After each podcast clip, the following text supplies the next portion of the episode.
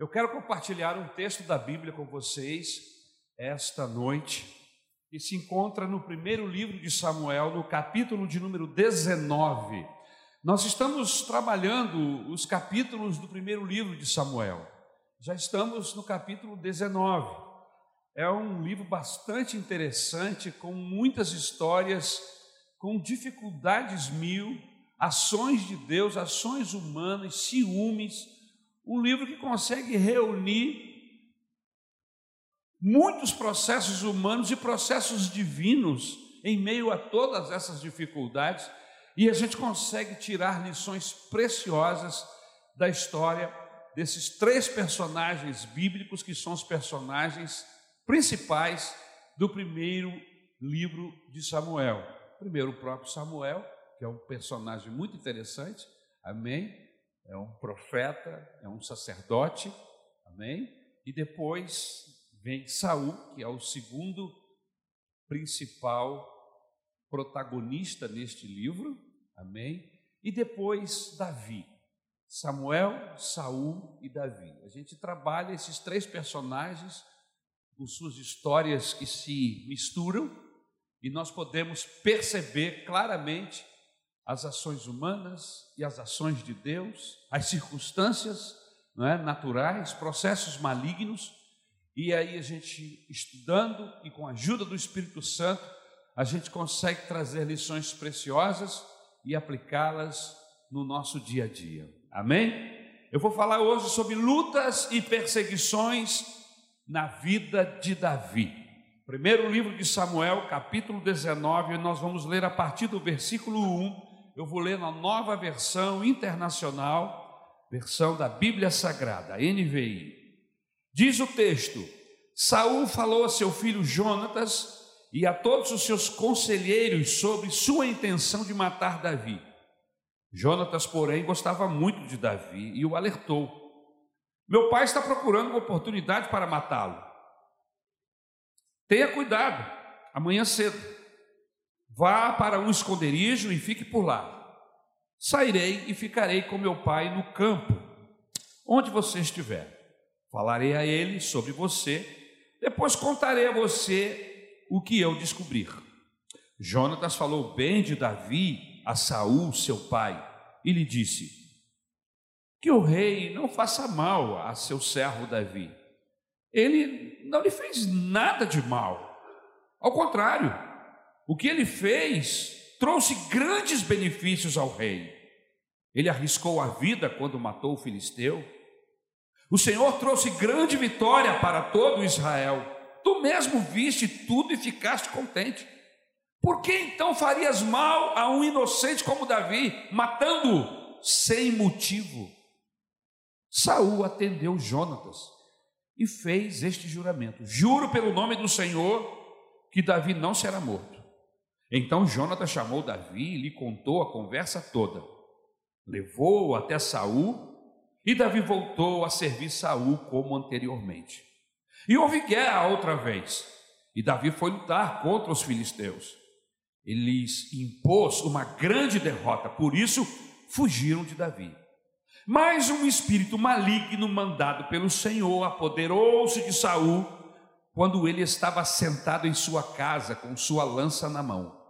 Enquanto Davi estava tocando harpa, Saul tentou encravá-lo na parede com sua lança. Mas Davi desviou-se e a lança encravou na parede. E Davi conseguiu escapar. Naquela mesma noite, Saul enviou alguns homens à casa de Davi para vigiá-lo e matá-lo de manhã. Mas Mical, a mulher de Davi, o alertou: Se você não fugir esta noite para salvar sua vida, amanhã estará morto. Então Mical fez Davi descer por uma janela e ele fugiu. Depois Mical pegou um ídolo do clã e o deitou na cama, pôs uma almofada de pelos de cabra na cabeceira e o cobriu com um manto. Quando chegaram os homens que Saul tinha enviado para prender Davi, Mical disse: Ele está doente. Então Saul enviou os homens de volta para verem Davi, dizendo: Tragam-no até aqui em sua cama para que eu o mate.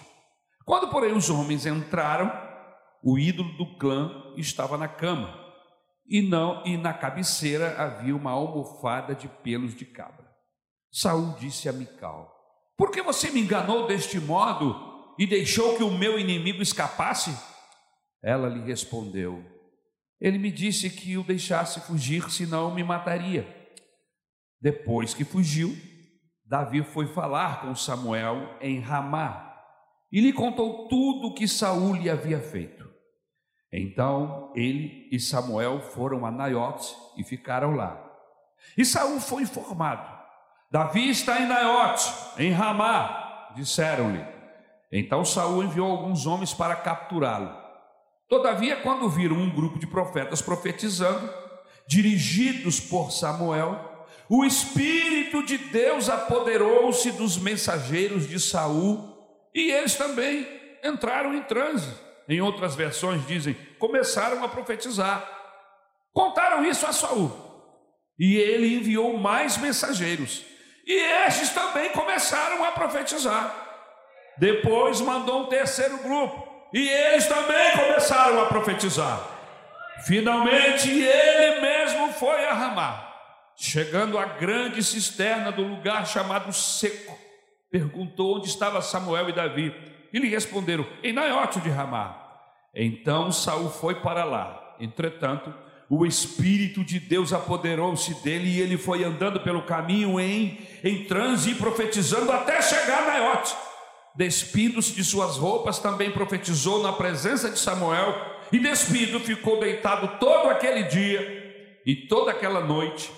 Por isso o povo diz: Está Saul também entre os profetas? Obrigado, meu Deus, pela tua palavra.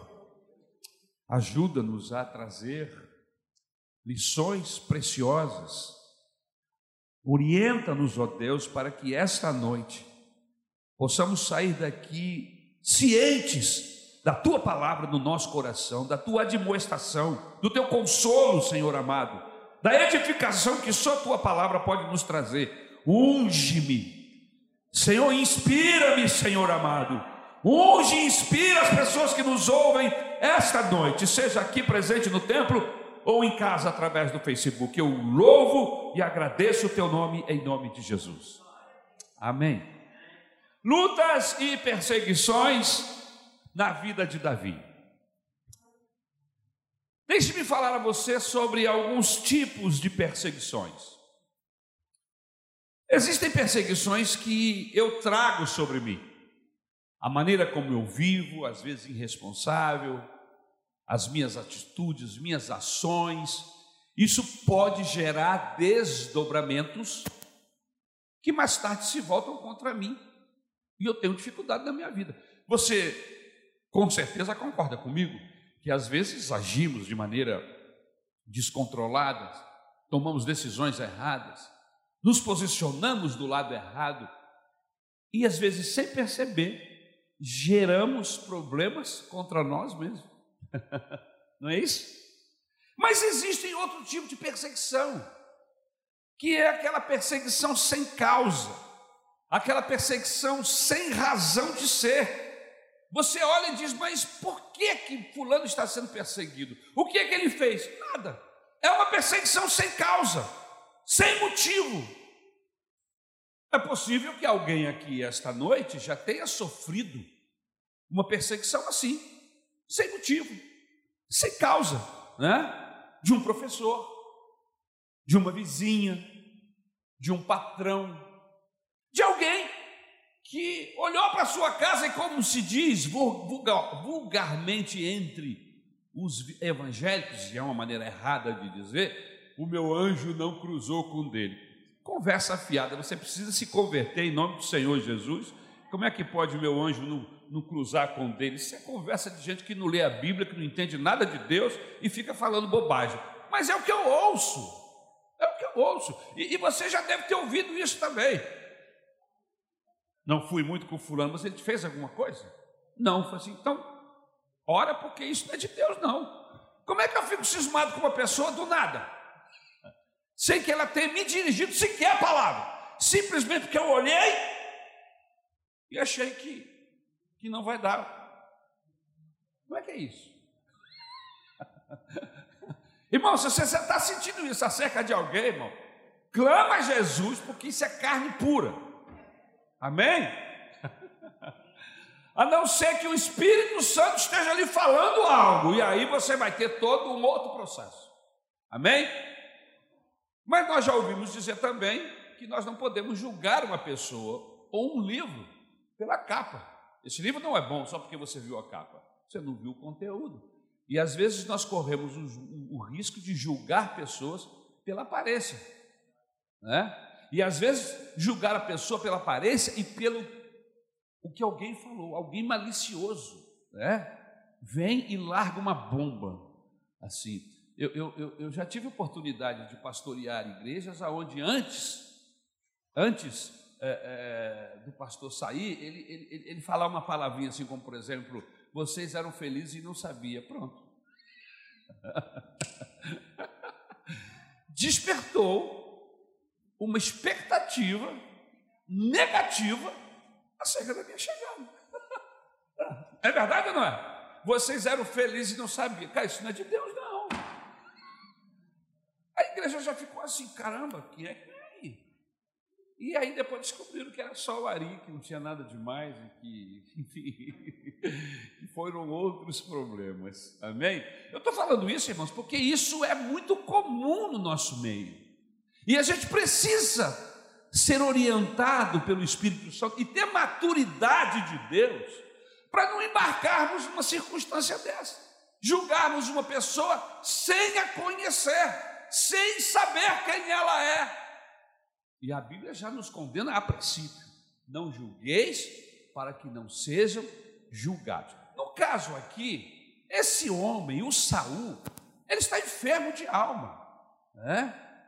É é, é, no capítulo 19, Davi aprende a viver com uma perseguição sem causa. Você, nós lemos todo o capítulo para você agora. Não tinha razão de ser. O próprio Jonatas, tentando convencer o seu pai acerca de Davi, acaba dizendo: Mas ele só trouxe lucro para o teu reino. Deus deu vitória para através dele a Israel. O, o reinado está uma bênção, porque você não tem razão de perseguir esse homem.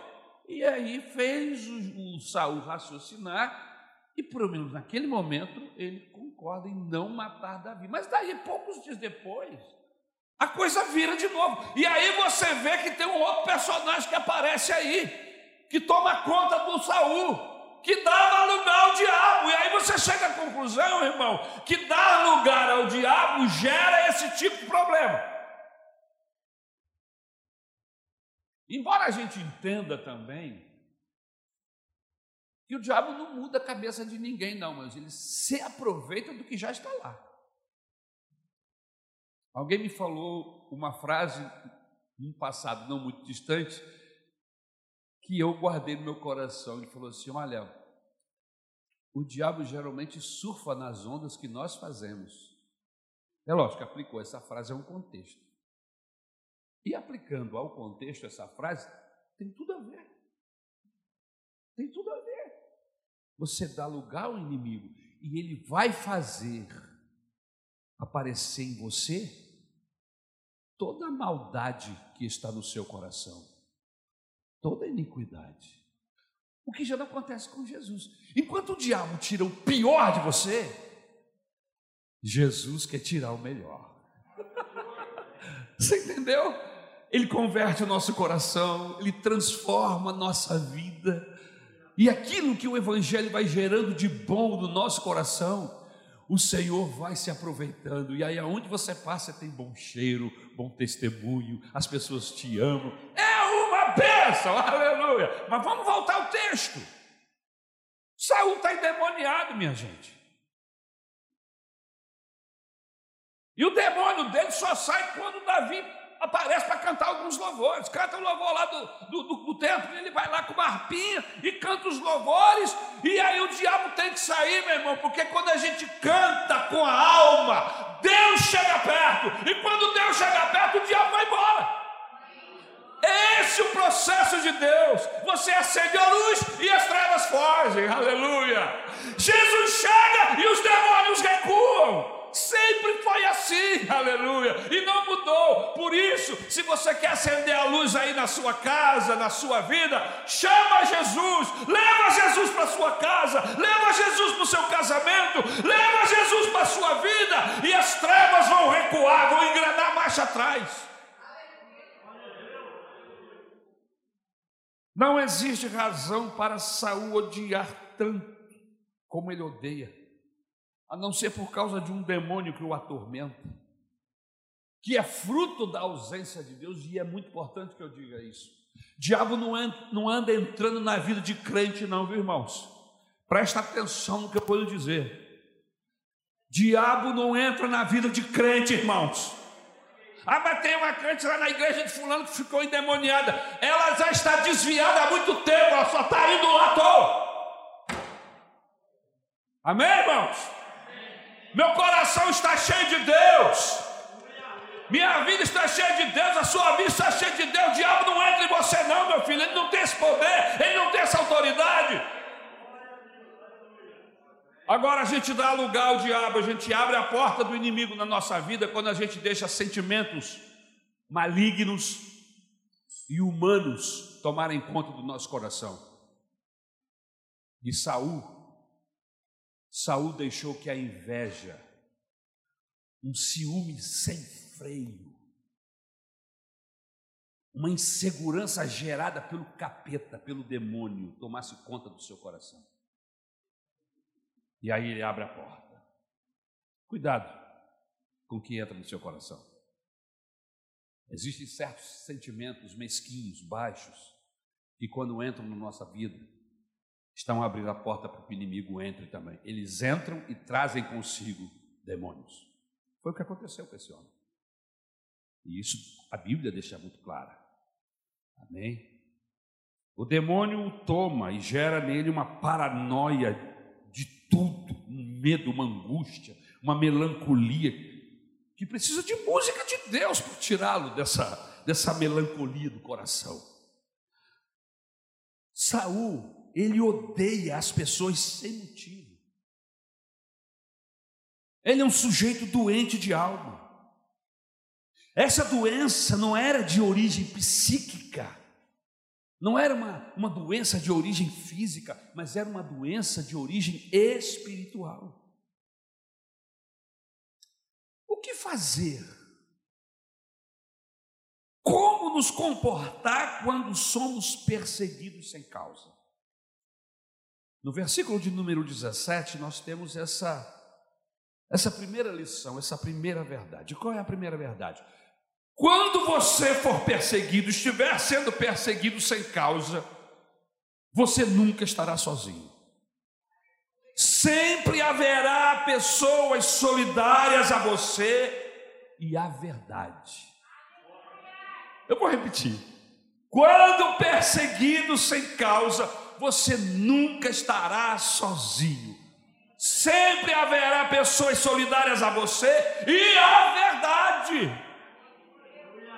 Essas pessoas, elas perceberão que você está sendo injustiçado. E elas falarão a você, e elas se acercarão a você, aleluia. Queridos, quando nós sofremos, muitas vezes achamos que estamos sozinhos, achamos que, que tudo está perdido, que não há quem nos ajude.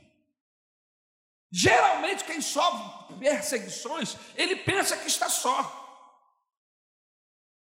Porque uma das características do sofrimento é exatamente a solidão. Mas lembre-se, quando Davi está sendo perseguido sem causa, Deus levanta Jonatas, aleluia. Deus levantou Mical para ajudar, para ser uma porta de escape. Mas, pastor, Jonatas era amigo, mas Mical era, era mentirosa, ela enganou o seu pai. Ela ajudou com mentiras, pastor. Isso é certo? Queridos, é verdade. O caráter de Mical era duvidoso. Mas o importante aí nesse processo não é o caráter de Mical. O importante é que Deus está usando Mical para salvar Davi. Você está entendendo? Deus, às vezes, para nos salvar, Ele vai usar a gente como Mical. Não significa que Deus está aprovando a maneira como ela fez. Não. Nós conhecemos pessoas, inclusive personagens bíblicos, que viveram situações semelhantes e que não precisaram mentir nem enganar para ajudar. Mas como ela era fraca de caráter, ela tinha um problema de caráter, ela se utiliza da sua fraqueza de caráter para ajudar o seu marido. Não significa que Deus está apoiando aquilo. Tá, deixa acontecer. Porque o alvo maior não é avaliar o caráter da Mical, até porque ficou claro. O alvo maior era salvar Davi. Você está entendendo? Deus levantou um justo que era Jonatas, que era uma pessoa de caráter, não é? Mas levantou também Mical, esposa de Davi, que tinha um caráter duvidoso. O interessante no texto é que tanto o justo Jonatas como a Mical, de caráter duvidoso, tinham uma missão. Qual? Salvar Davi. Amém? Às vezes, meus amados irmãos, Deus usa um filho seu para nos ajudar. Mas às vezes Deus levanta pessoas que não são dele e que não têm caráter, também para nos ajudar quando estamos sofrendo sem, sem uma justa causa. Existem muitos testemunhos de pessoas na igreja que passaram por momentos difíceis e nenhum crente o ajudou. Mas foi uma vizinha não crente, que não tinha nada com Deus, que Deus ajudou, que Deus tocou para abençoar essa pessoa que era crente. Você já deve ter ouvido histórias assim. Irmãos, por que você está falando isso, pastor? Para que você louve a Deus. Porque quando você estiver vivendo dramas de perseguições sem causa, não importa quem, Deus vai usar alguém para ajudar, abençoar você, para dizer para você assim: olha, ei, ei, eu estou aqui. Essa pessoa aí não conhece você, não sabe nada a seu respeito e não tem nada comigo, mas eu estou me utilizando dela para que você saiba que eu estou de olho em você. Aleluia. Uma coisa é certa: Deus vai levantar alguém. Você não ficará só. Você não ficará desamparado, desamparada. Veja que Deus levantou Jonatas, que era um intercessor, mas levantou também Mical, que era uma mulher cheia de armações, de enganações. E Deus usa Mical, cheia de suas enganações, para ajudar Davi, que era perseguido. Você que está sofrendo, quem sabe, alguma perseguição sem causa, uma tribulação sem razão, fique sabendo. Deus pode e vai levantar até pessoas que você não aceita, e vai abrir a porta que você precisa, aleluia. Deus vai abrir o caminho para você. Se as portas estiverem fechadas, Ele abrirá uma janela através de Mical para você sair, aleluia, e escapar deste engasgo, destas circunstâncias contrárias na qual você está vivendo. Eu, particularmente, tenho alguns testemunhos nesta área. Eu me lembro do tempo que estava prestando serviço militar. E Deus, de uma maneira muito especial, me abriu uma porta para que eu trabalhasse junto com o comandante da polícia da aeronáutica na época, o major. E eu era o assessor dele ali, o ajudando, servindo nas suas necessidades. Mas teve um dia que teve uma festa e o expediente acabava meio-dia.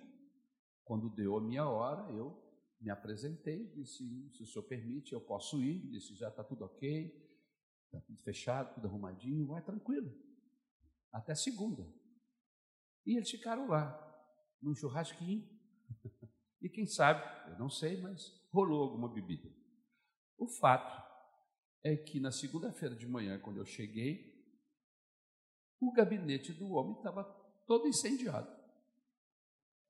Pegou fogo na parte elétrica, queimou parte da parede onde estavam as coisas do homem. E quando eu entrei na sala, que ele me viu, ele olhou para mim e disse: Ah, que seu incendiário! Eu falei: Caramba! Aí eu passei marcha atrás, voltei. Assim, você vai preso, você botou fogo, você queria me matar. Eu falei: Que que é isso, Jeová? E aí eu saí meio assim, desesperado, falei assim, vou, vou, vou me prender, porque ele é major, eu sou soldado, que vão acreditar em quem? Quando eu saí desse desespero para ligar para casa, eu falei assim, mãe, ora, porque eu não sei se eu volto para casa, possivelmente, vai ficar preso hoje aqui. E aí eu desliguei o telefone, saí meio assim, atônito, sem saber o que fazer. Passou o capitão, botou a mão no meu ombro e falou assim: Calma, Iac. Eu conheço você. Vai dar tudo certo. Eu vou conversar com o major. Acalmou meu coração e foi lá falar com o major e lembrá-lo do que tinha acontecido na sexta-feira, dos processos que eles viveram. O fato, irmãos, é que eu não fui preso, não perdi a minha condição e o major ainda veio me pedir desculpa. E isso porque Jesus colocou alguém no meu caminho para acalmar meu coração e para me ajudar naquele momento que fatalmente eu seria preso e ainda acusado de incendiário. Irmão, o único fogo que eu coloco dos outros é de Jesus. Aleluia. Aleluia. O único fogo que eu quero ver arder é do Espírito Santo. Aleluia. Mas desde está que você não sabe e Deus sabe e o diabo também, que nós tínhamos um culto de evangelização todo dia na hora do almoço.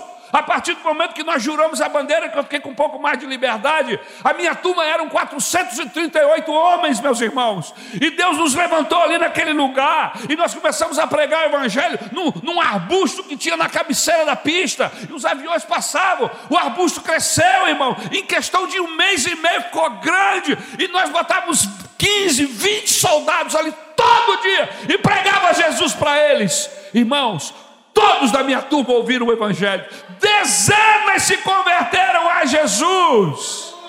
Mais tarde eu me encontrava com eles nos ônibus, nas igrejas, e eu nem lembrava mais assim, ah, que lembra de mim? Eu me converti lá naquela reunião embaixo daquela árvore. Você se lembra?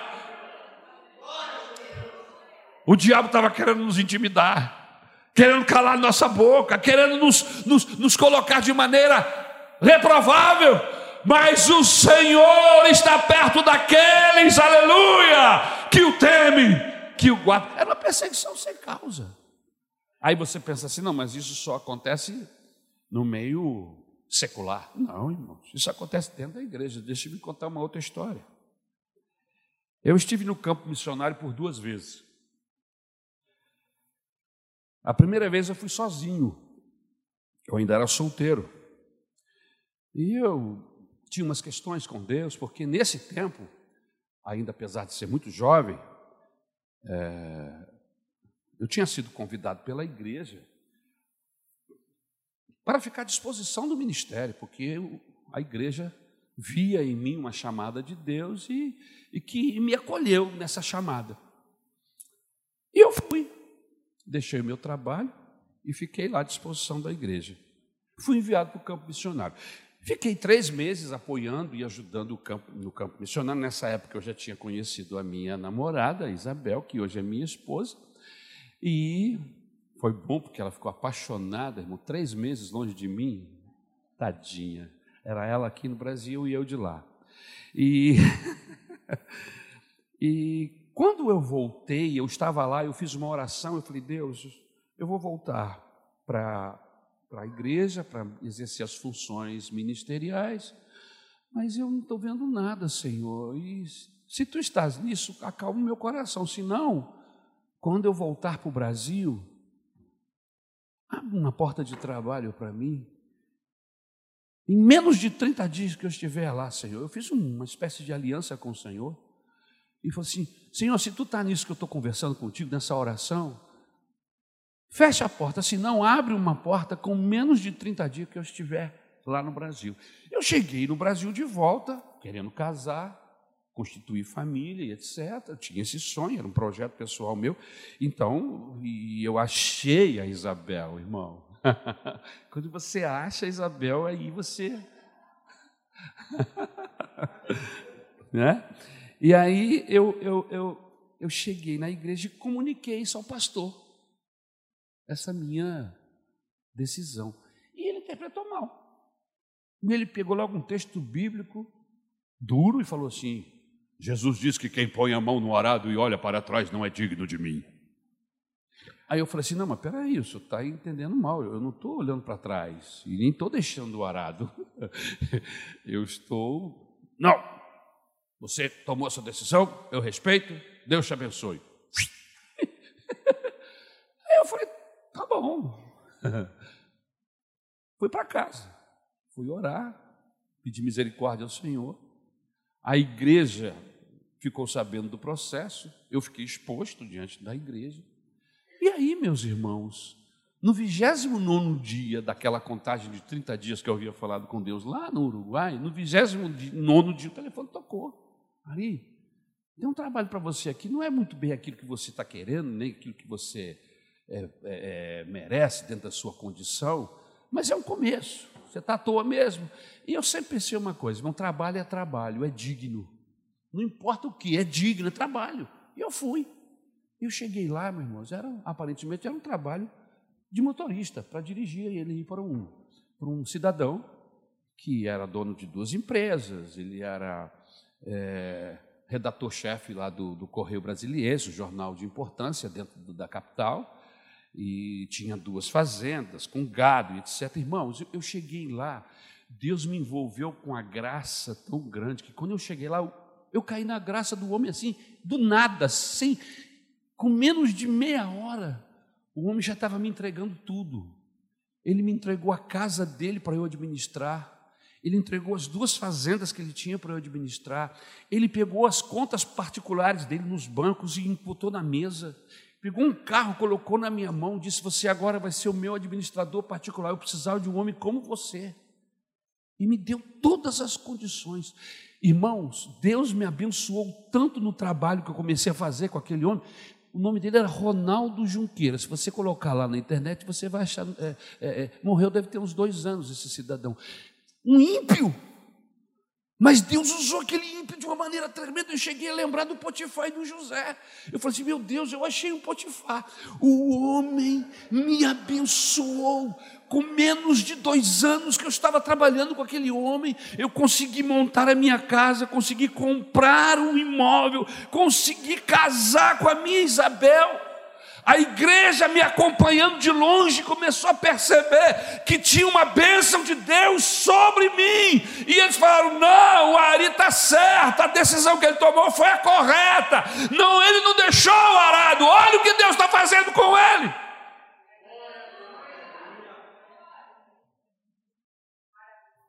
Jesus é bom demais, irmãos.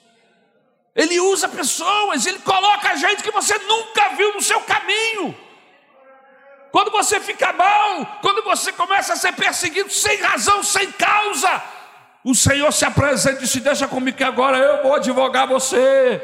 Eu vou estar do seu lado e eu vou provar para esses que eu estou contigo. E era o que Deus fazia com Davi toda hora. Deus, o texto diz, e Deus era com Davi, e Deus abençoava Davi. O povo está vendo, as pessoas estão percebendo. Olha, se esse Davi fosse tão mal quanto Saul está falando, Deus não estaria com ele. Espera aí, vamos enxergar. O problema é que as pessoas, às vezes, no afã da luta, não param para perceber de que lado Deus está. E se alia ao inimigo. Irmãos, eu tenho alguns temores no meu coração. E um deles é esse: é que eu esteja do lado errado, é que eu me alie ao inimigo, é que eu não me coloque do lado de Deus. E olha, quem faz essa escolha sou eu. Eu é que preciso ter a percepção para saber de que lado está Deus nas lutas que eu enfrento, nos processos que a vida me apresenta. Aleluia.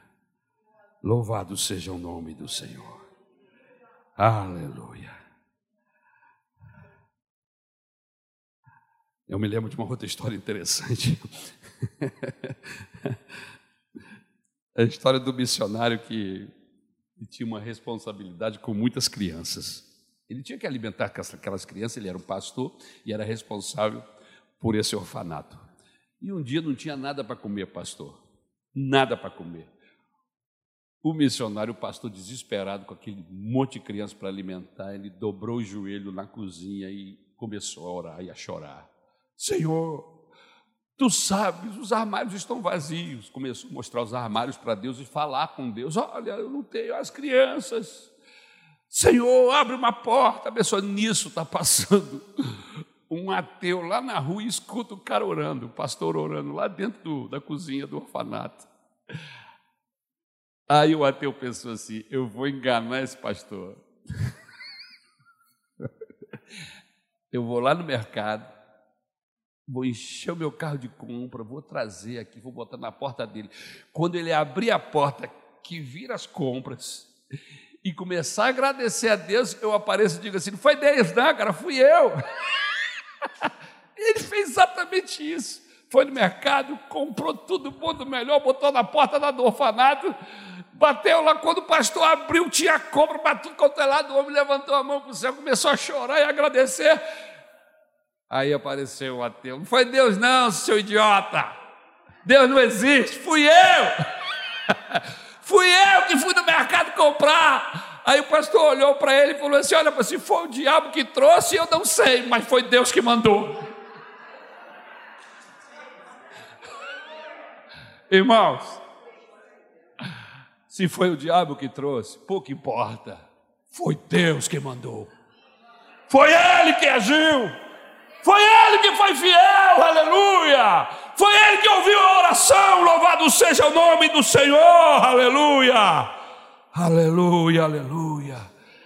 Por mais que Saul persiga Davi, Deus tem sempre uma porta aberta para atendê-lo. Veja o texto, veja que lindo. Veja a história que Samuel nos apresenta. Quando perseguido sem causa, lembre-se, Deus sempre vai levantar alguém para nos ajudar. Aleluia. Segunda lição importante do texto. Quando você estiver sendo perseguido sem causa, não tenha medo, porque o ódio da pessoa por você não é porque ele é forte, mas porque ele é fraco. Às vezes a gente fica pensando, né? Fulano está me perseguindo porque é forte, porque pode. Não, ele está perseguindo porque ele é fraco, porque ele é um debilitado. Quando foi que Saul odiou Davi? Quando Saul está enfraquecido. Quando é que Davi é perseguido por Saul?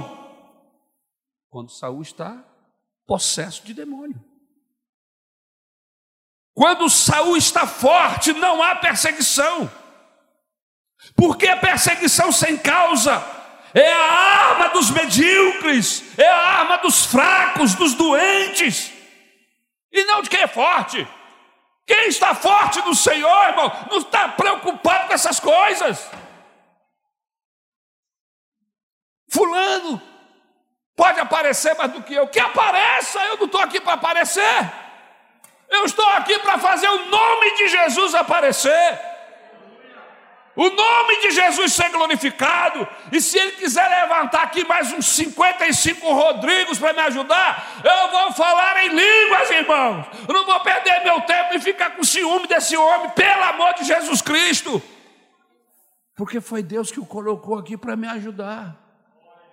E a gente precisa ser curado nessa área, porque está cheio de pastor doente por aí, pastor enfermo, líderes enfermos que são adoecidos por um sentimento mesquinho, baixo, e começam a perseguir pessoas sem causa, por causa do ciúme.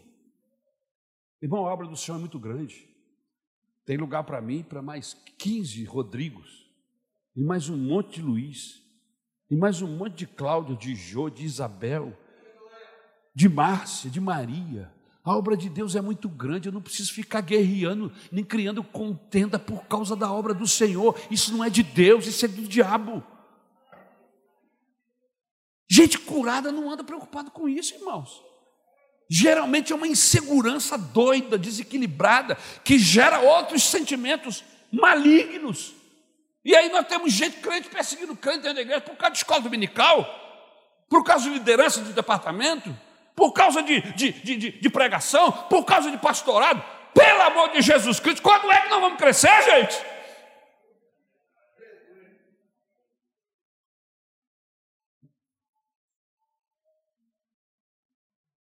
Mas por que, Saul quer matar Davi?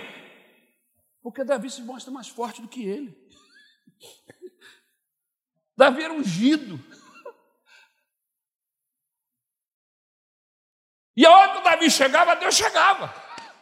Agora, por acaso, Deus havia negado Saul? Não. Foi Saul que fechou a porta para Deus. Foi Saul que se desviou. A unção que estava sobre o Davi esteve sobre a vida do Saul. Mas Saul não cuidou dela. Preferiu guerrear as guerras de Deus com as suas armas, com os seus sentimentos. E obra de Deus a gente não faz, irmãos, com sentimentos humanos. Obra de Deus a gente faz guiado pelo Espírito Santo dele. Obra de Deus, a gente não usa as armas que nós conhecemos, que são carnais, as nossas armas são espirituais em Cristo Jesus. E nós não somos soldados de qualquer exército. Você entra na internet e o Google te dá uma lista e a característica de cada exército que existe nesse planeta: as cores, os símbolos e as suas armas. Você entra e vê as armas dos Estados Unidos, seus símbolos. Você vê as armas da Rússia e seus símbolos. Você vê as armas da China e os seus símbolos, seus canhões, seus mísseis.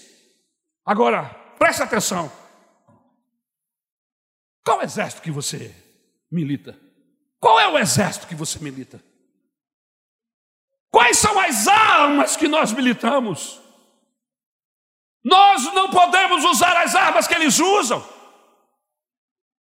A nossa guerra não é contra o sangue nem contra a carne, as nossas guerras é outra. 45 metralhadora, míssil não destrói demônio, irmão. O que acaba com o poder das trevas é joelho no chão, é Bíblia na cabeça, é testemunho de Deus todo dia.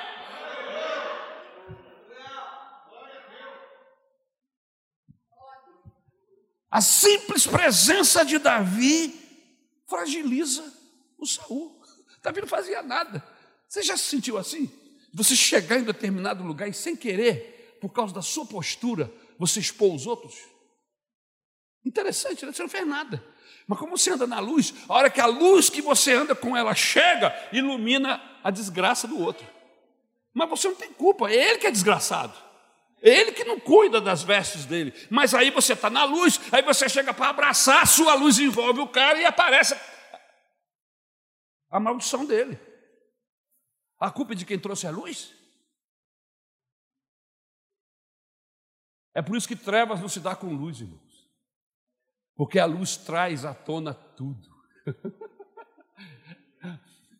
Quem anda com Jesus, as pessoas percebem.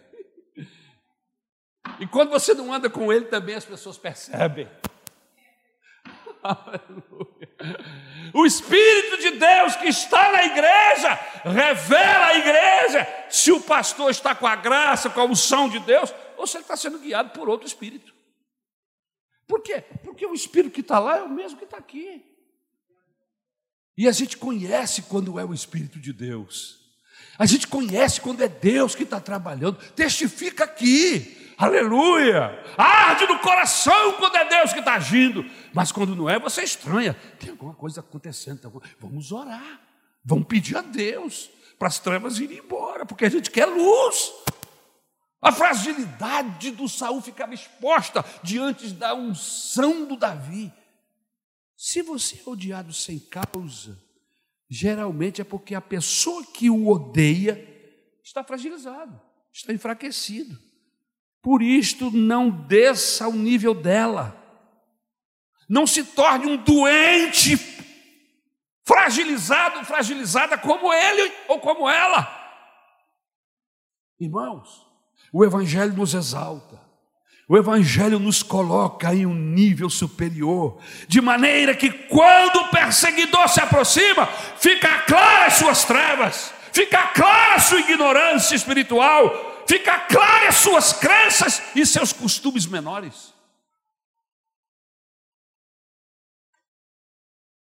Eu louvo a Jesus que depois de algum tempo e ouvir algumas histórias, a gente começa a compreender a história de algumas pessoas e perceber que essas pessoas foram perseguidas e que não havia causa. E essas pessoas não se amotinaram, esperaram no Senhor. A Bíblia diz: humilhai-vos debaixo da potente mão do Senhor, e no tempo certo Ele vos exaltará. Irmãos, isso não é palavra de revista em quadrinho. Não foi a Marvel que inventou. Isso foram palavras do Senhor do universo.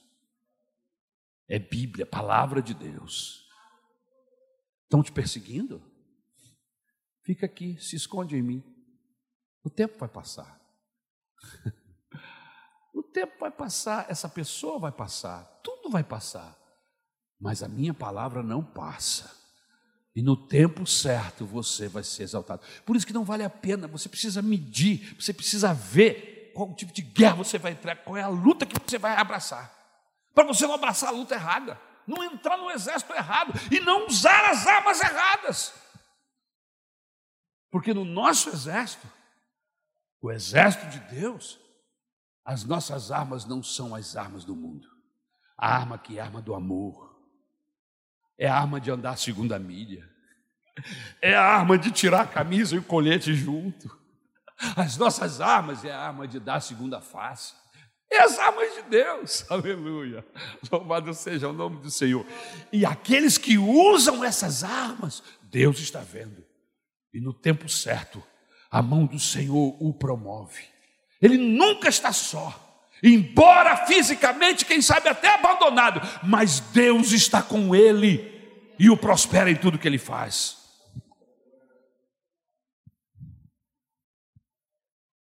Algumas pessoas dizem: Eu odeio esses crentes, eu odeio esses fanáticos. E aí eu pergunto: O que foi que eu fiz contra você? Eu sou menos fanático do que o torcedor do Flamengo. Eu sou menos fanático do que o torcedor do Vasco, do Botafogo, do Fluminense. Eu sou menos fanático do que a Mancha Verde. Eu sou menos fanático do que os, os que lutam, os militantes dos partidos desse país. Eu sou menos fanático do que os xiitas. Eu sou menos fanático, irmão, do que aquele grupo de pessoas que fazem parte do Greenpeace.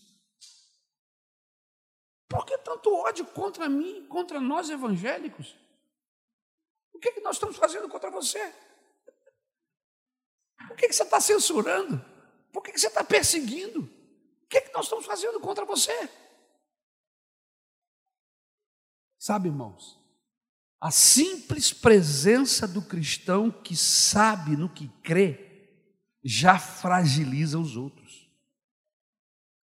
E eles não gostam de alguém que expõe a fragilidade deles. E se você morrer? você sabe para onde vai? Eles não sabem. Agora pergunta qualquer menininho de EBD de dois, três anos que já sabe falar, se perguntar para ele assim: se você morrer, você vai para onde, meu filhinho? Ele vai dizer assim: eu vou morar com Jesus. Pergunta a qualquer um. Porque aqui, irmãos, a gente não anda atrás de religião. Nossa religião aqui é Cristo. A nossa maneira, a forma de crer é a palavra de Deus. E nós cremos na Bíblia. E a Bíblia diz que aquele que crê em Jesus Cristo tem a vida, a vida eterna, e nós cremos nisso. Mas quando nós falamos que temos a vida eterna, nós expomos a religião fraca, débil, errada, que muitos deles possuem. E aí eles ficam com raiva. Eu tenho certeza de que o dia em que eu vier a morrer, e não é pelos meus méritos, é pura graça, é puro favor de Deus, aleluia. Eu vou para o céu, aleluia, e eu estarei com Jesus, e por isso nos chamam de prepotente, aleluia. Mas isso não é prepotência, isto é fé na pessoa inigualável, maravilhosa, o Filho de Deus, o nosso Senhor Jesus Cristo. Como vai a sua vida? Como Deus quer, empurrando com a barriga.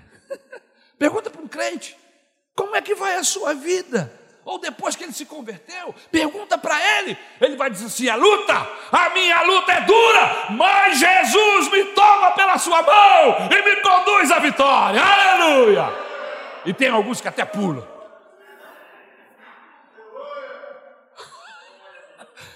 E aí, meu irmão, eles ficam doidos com esse negócio. Aleluia! Outro dia eu estava passando ali por Madureira, eu vi um homem pulando assim, com a Bíblia na mão, assim, no meio da rua. Aí eu falei assim: ó, deve estar tá numa luta danada e Deus está dando vitória para ele. Aí você disse: é um maluco fanático. Não, não é fanático, não. É que ele sabe que Deus está com ele. Aleluia. Aleluia. Aleluia. Essa certeza de que Jesus está conosco, irmãos, fragiliza quem pergunta. Porque eles estão acostumados a ouvir. A minha vida está mais ou menos. Eu deixo a minha vida me levar. Que mané minha vida que me leva? Que conversa é essa, meu irmão? Minha vida não me leva para lugar nenhum, e se me levar vai ser para as trevas. Eu tomei as rédeas da minha vida. Jesus me deu autoridade de tomar as rédeas da minha vida, e sou eu que decido quem eu vou servir, para onde eu vou, aleluia, a quem vou cultuar e como eu serei. O Evangelho me deu esse poder, bendito seja o nome do Senhor. Por isso eu não sou escravo, não sou escravo de roupa, não sou escravo de, de pentear de cabelo, até porque não tenho cabelo. Não sou escravo de, de hábitos, de costumes. Não sou escravo da bebida. Não sou escravo das drogas. Eu optei por outra vida, aleluia. Não sou escravo do sexo, da mentira. Jesus quebrou as algemas que me prendiam. Eu sou livre, aleluia. E aí, quando eu falo isso, eu estou expondo a fragilidade deles. Sabe qual é o meu conselho para você? Corra para Jesus. Abrace Jesus, aleluia. E Ele vai quebrar suas algemas também. E você vai poder dizer, como nós estamos dizendo esta noite: Eu sou livre, eu sou livre. E quem te libertou? Jesus, o meu Salvador, me libertou. Irmão, Saul persegue Davi porque está constantemente lembrado que é frágil. Toda hora ele era lembrado que era frágil. Era só o diabo entrar nele, ele dava lugar para o diabo, o diabo entrava nele. E aí ele ficava com raiva, porque quando o diabo entrava nele, tinha que chamar Davi. Porque não tinha ninguém ungido naquele lugar para cantar. Quando Davi começava a cantar, o Senhor é o meu pastor nada me faltará. Deitar-me faz em verdes pastos, guia-me pelas sendas da justiça. Ainda que eu andasse pelo vale da sombra e da morte. Não temerei mal algum, porque tua vara e o teu cajado me consolam.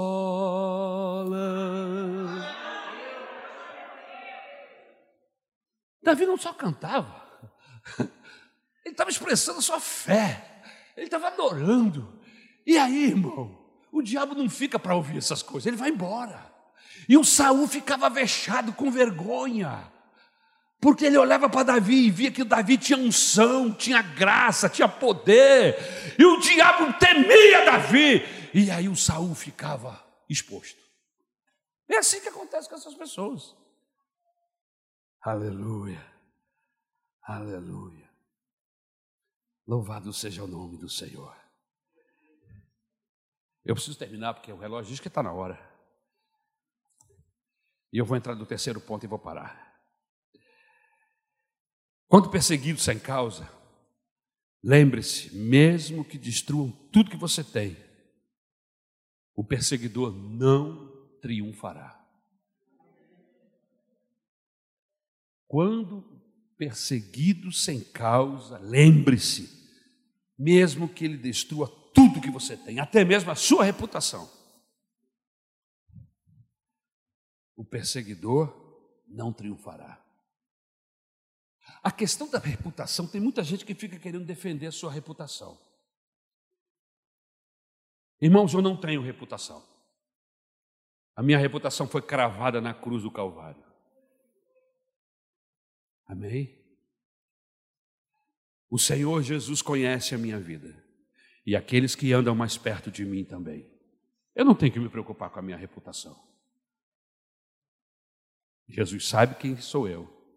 E o diabo também sabe. E as pessoas que andam perto de mim sabem quem sou eu. Assim como você. Eu vejo muita gente entrando em guerras para defender reputação. Eu nunca vi nenhum apóstolo da Bíblia, nem o próprio Jesus preocupado em defender a sua reputação. Jesus dizia: Eu sei de onde vim, e eu sei quem me enviou. E os meus atos justificam. Veja o que eu estou fazendo. E o que eu estou fazendo não se faria se Deus não estivesse comigo. Ora, diante disso, por que eu vou me preocupar se estão dizendo que eu sou isso, que eu sou aquilo? Eu não vejo Jesus nem um pouquinho preocupado porque diziam que ele era filho das trevas, que ele tinha demônio. Perguntava, o senhor, o senhor, o senhor faz milagre em, em nome dos demônios? Eu disse, se eu fizesse milagre em nome dos demônios, então o inferno estaria dividido. Não, o que eu estou fazendo é em nome de Deus. Olha, e aí ele mostrava. E as pessoas ficaram envergonhadas, não. E, e o povo via e sabia, acompanhavam ele, e sabiam que os sinais que seguiam aquele homem não eram sinais do inferno, era coisa de Deus.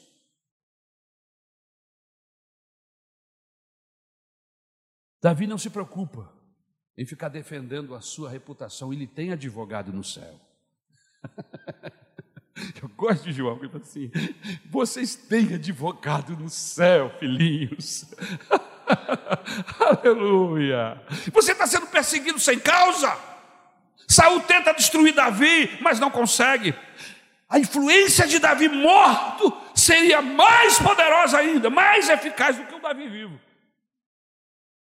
Porque uma perseguição sem causa nunca triunfa. O máximo que ele conseguirá, ou ele conseguiria, seria destruir o corpo de Davi. Mas as suas ideias, os seus ideais, o mito Davi, a imagem, a herança iria ficar. E Saul teria que conviver com aquilo. O escritor aos Hebreus nos diz que o sangue de Abel clama por justiça até hoje. O Abel morreu, mas a sua fama, seu comportamento, seu relacionamento com Deus, sua vida ninguém matou. Quantos milhares de anos faz que esse homem morreu? E a gente está falando hoje, 2021, às 21 horas, falando sobre o Abel. O Abel morreu, já tem quanto tempo? Já desapareceu seus ossos. Mas a sua história, suas ideias, seu relacionamento com o Altíssimo, o texto bíblico diz, o seu sangue clama até hoje. Por quê? Porque foi perseguido sem causa. Por que, que o O Caim matou Abel. Não tinha razão. Deu lugar ao maligno, ficou com inveja, abriu a porta do coração e o diabo entrou. Não adianta matar. Quando Nero foi matar o apóstolo Paulo, ele pensou que estava calando a voz dos evangélicos, desta seita. Vão matar o apóstolo Paulo e vão silenciar o maior propagandista da seita dos cristãos. Foi isso que ele pensou. Vou matá-lo. Quando a cabeça do Paulo, do apóstolo Paulo rolou, não rolaram suas ideias. Nero se esqueceu que Paulo, quando estava preso, estava produzindo, escrevendo, evangelizando verbalmente e escrevendo cartas. Quando a cabeça dele rolou, as cartas já haviam se distribuídas, e essas cartas, aleluia, são é a palavra de Deus e chegou até hoje. O tiro saiu pela culatra, irmãos. O Nero mata o Paulo para calar, aleluia, e não sabia ele que Paulo continua falando até hoje. As ideias, o relacionamento, a maneira como ele enxergava Deus, irmãos, se tornou Bíblia, se tornou palavra de Deus para nós, aleluia, totalmente inspirada pelo Espírito Santo. Aleluia. E mesmo Paulo estando morto, ainda continua falando. E quer saber? Minou o Império Romano o Império Romano foi minado pelas verdades de Deus.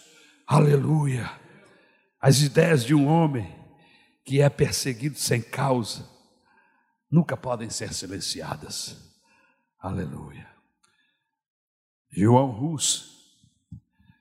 João Rus acreditou na mensagem da reforma e divulgou.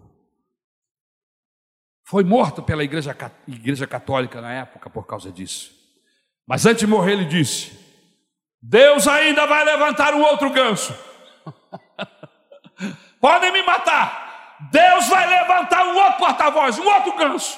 Cem anos depois, Deus levanta Martinho Lutero, o segundo ganso, o ganso de Deus, aleluia, que levantou a cabeça e quebrou e rompeu com aquele sistema maligno religioso. Aleluia, aleluia. Não puderam calar Rus, não puderam ser calados os homens de Deus, as pessoas que são perseguidas sem causa. Deus toma a sua guerra para si, aleluia. Por isso você está, você está sendo perseguido sem causa, não tenha medo, não tenha medo de falar a verdade, não tenha medo de viver a verdade. Quer saber? Deus vai honrar você. Aleluia. Eu preciso terminar. Eu ainda tinha o, o quarto tópico e o quinto. Aleluia. Mas eu preciso terminar. A vontade é continuar. Mas eu preciso parar. Mas eu vou ler os dois, só para que você saiba. Quando perseguido sem causa, lembre-se que sua fragilidade é motivo de se fortalecer. A Bíblia diz: quando estamos fracos, é que somos fortes em Cristo. É quando eu estou sendo fragilizado pela luta, pelas dificuldades, pelas perseguições, é nesta hora que eu corro para o quarto de guerra, que eu vou falar com Deus do universo, do Senhor dos céus, e a sua graça me envolve. E eu ouço outra vez o que ele falou para Paulo: Paulo, Paulo, a minha graça te é suficiente, não se preocupe, a minha graça é suficiente para com você, e o que eu quero é esta graça, e o que você precisa é esta graça. Aleluia, aleluia. Davi estava fugindo pela janela, olha que terror. O campeão de Golias agora corria como um rato. Uma mulher tem que escondê-lo. Mas nessa aparente fraqueza de Davi, ele estava se fortalecendo. Irmãos, são nessas circunstâncias que Davi escreve o Salmo de número 59. Você já abriu o Salmo de número, 50, de número 59? Aleluia. Abra lá. Que lindo salmo. Ele estava vivendo essas perseguições quando escreveu o salmo. Livra-me, Deus meu, dos meus inimigos. Põe-me acima do alcance dos meus adversários. Livra-me dos que praticam iniquidade e salva-me dos homens sanguinários, pois que armam ciladas a minha alma. Contra mim se reúnem os fortes, sem transgressão minha. Ó oh, Senhor, ó oh, pecado meu, sem culpa minha, eles se apressam e investem. Desperta, venha ao meu encontro e vê. Tu, Senhor, Deus dos exércitos, és o Deus de Israel. Desperta, pois, e vem de encontro a todas as nações.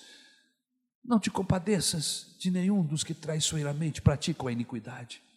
Ao anoitecer, uivam como cães à volta da cidade, alardeiam de boca em seus lábios a espada, pois dizem eles: quem há que nos escute? Mas tu, Senhor, te rirás deles, zombará de todas as nações.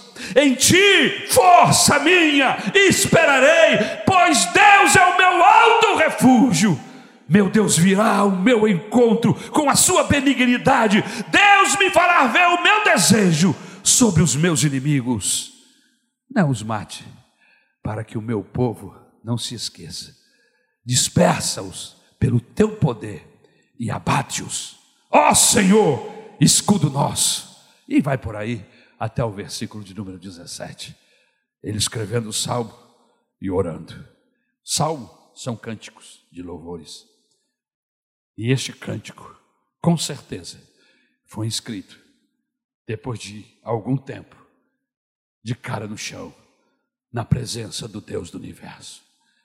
É lá que nós resolvemos as nossas batalhas. É no quarto de guerra que nós entramos e fechamos a porta. É lá que você tem que travar suas lutas. Não é com armas, não é com xingamentos, não é com palavras vãs, não são com discussões idiotas.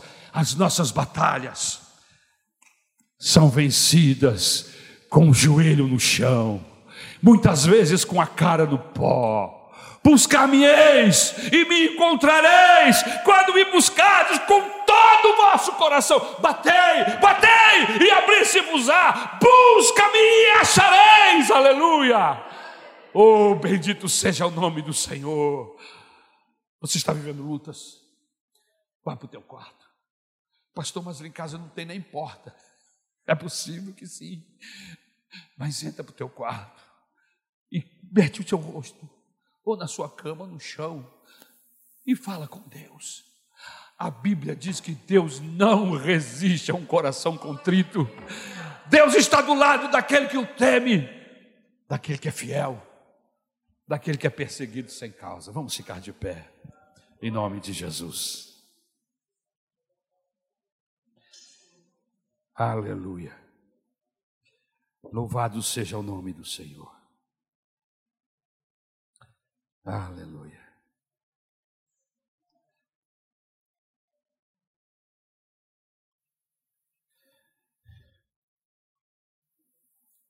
Nós vamos orar nesse momento. E vamos pedir a misericórdia do Senhor. Mas antes eu queria dizer uma frase da rainha Vitória acerca de John Knox. Ela disse: Eu tenho mais medo de John Knox de joelho orando a Deus do que de todos os exércitos do mundo. Porque quando ele ora, Deus responde a sua oração. Essa afirmação da Rainha Vitória no seu tempo estava definindo de que lado ela estava. Você precisa definir de que lado você está. Porque quando você se definir o lado que você estiver, e se esse lado for o lado de Deus, Ele vai estar com você. Estarei convosco todos os dias, até a consumação dos séculos. E o quinto, para acabar, eu só estou lendo o tópico. Se o poder de contagiar com o mal é verdadeiro, o poder de contagiar com o bem é mais verdadeiro ainda. Você notou os últimos versículos do texto que eu li? Ele manda uma armada para prender e matar o Davi. Aí a armada vai e se encontra com um grupo de sacerdotes que jejuavam, que oravam e profetizavam. Os soldados chegaram lá, irmãos, e foram contaminados e começaram a profetizar. A notícia chegou ao Saul que mandou outro. E aconteceu a mesma coisa. Três armadas, três grupos de soldados vieram, todos três chegaram e começavam a profetizar. Por último, veio Saul com o seu exército. E quando Saul se aproximou, a Bíblia diz que o Espírito Santo entrou nele. E ele começou a profetizar como os profetas, a tal ponto das pessoas dizerem: Ora, agora está Saul entre os profetas, é o dito. Por quê? Porque ele andava no meio dos profetas profetizando. Irmãos, não é só coisa ruim que pega, coisa boa também pega, aleluia! Nós estamos acostumados a pensar: não, a Covid pega, a lepra pega, a gripe pega, tem um monte de doença aí que pega e a gente fica, ah, não sei o que, não sei o que coisa boa também pega. Olha o que aconteceu com Saul, olha o que aconteceu com seus exércitos. Aleluia. Eu pedi ajuda do meu filho para ele me mandar uma lista de gente que até outro dia estava envolvido com rock. Entendeu? É isso mesmo. E ele me escreveu aqui uma lista delas. Eu falei assim: eu preciso, Lucas, que você me envie o nome de pessoas roqueiro, desses mais terríveis, que tiveram encontro com Jesus. E eu falei assim, e brasileiros também. Aí ele me mandou aqui, Rodolfo Abrantes, banda Raimundo. Vivia fazendo o que queria da vida, envolvido com droga, estava quase morto, se matando. Teve um encontro com Jesus. O evangelho entrou na vida dele. Se você não ouviu o testemunho desse homem, ouça, o testemunho está na internet. Rodolfo Abrantes pegou. O Evangelho pegou o Rodolfo. E hoje ele deixou a sua banda, os Raimundos. E ele agora é um pregador do Evangelho e vive pregando por todos os lugares. Ah, pastor, mas isso é um caso. Não.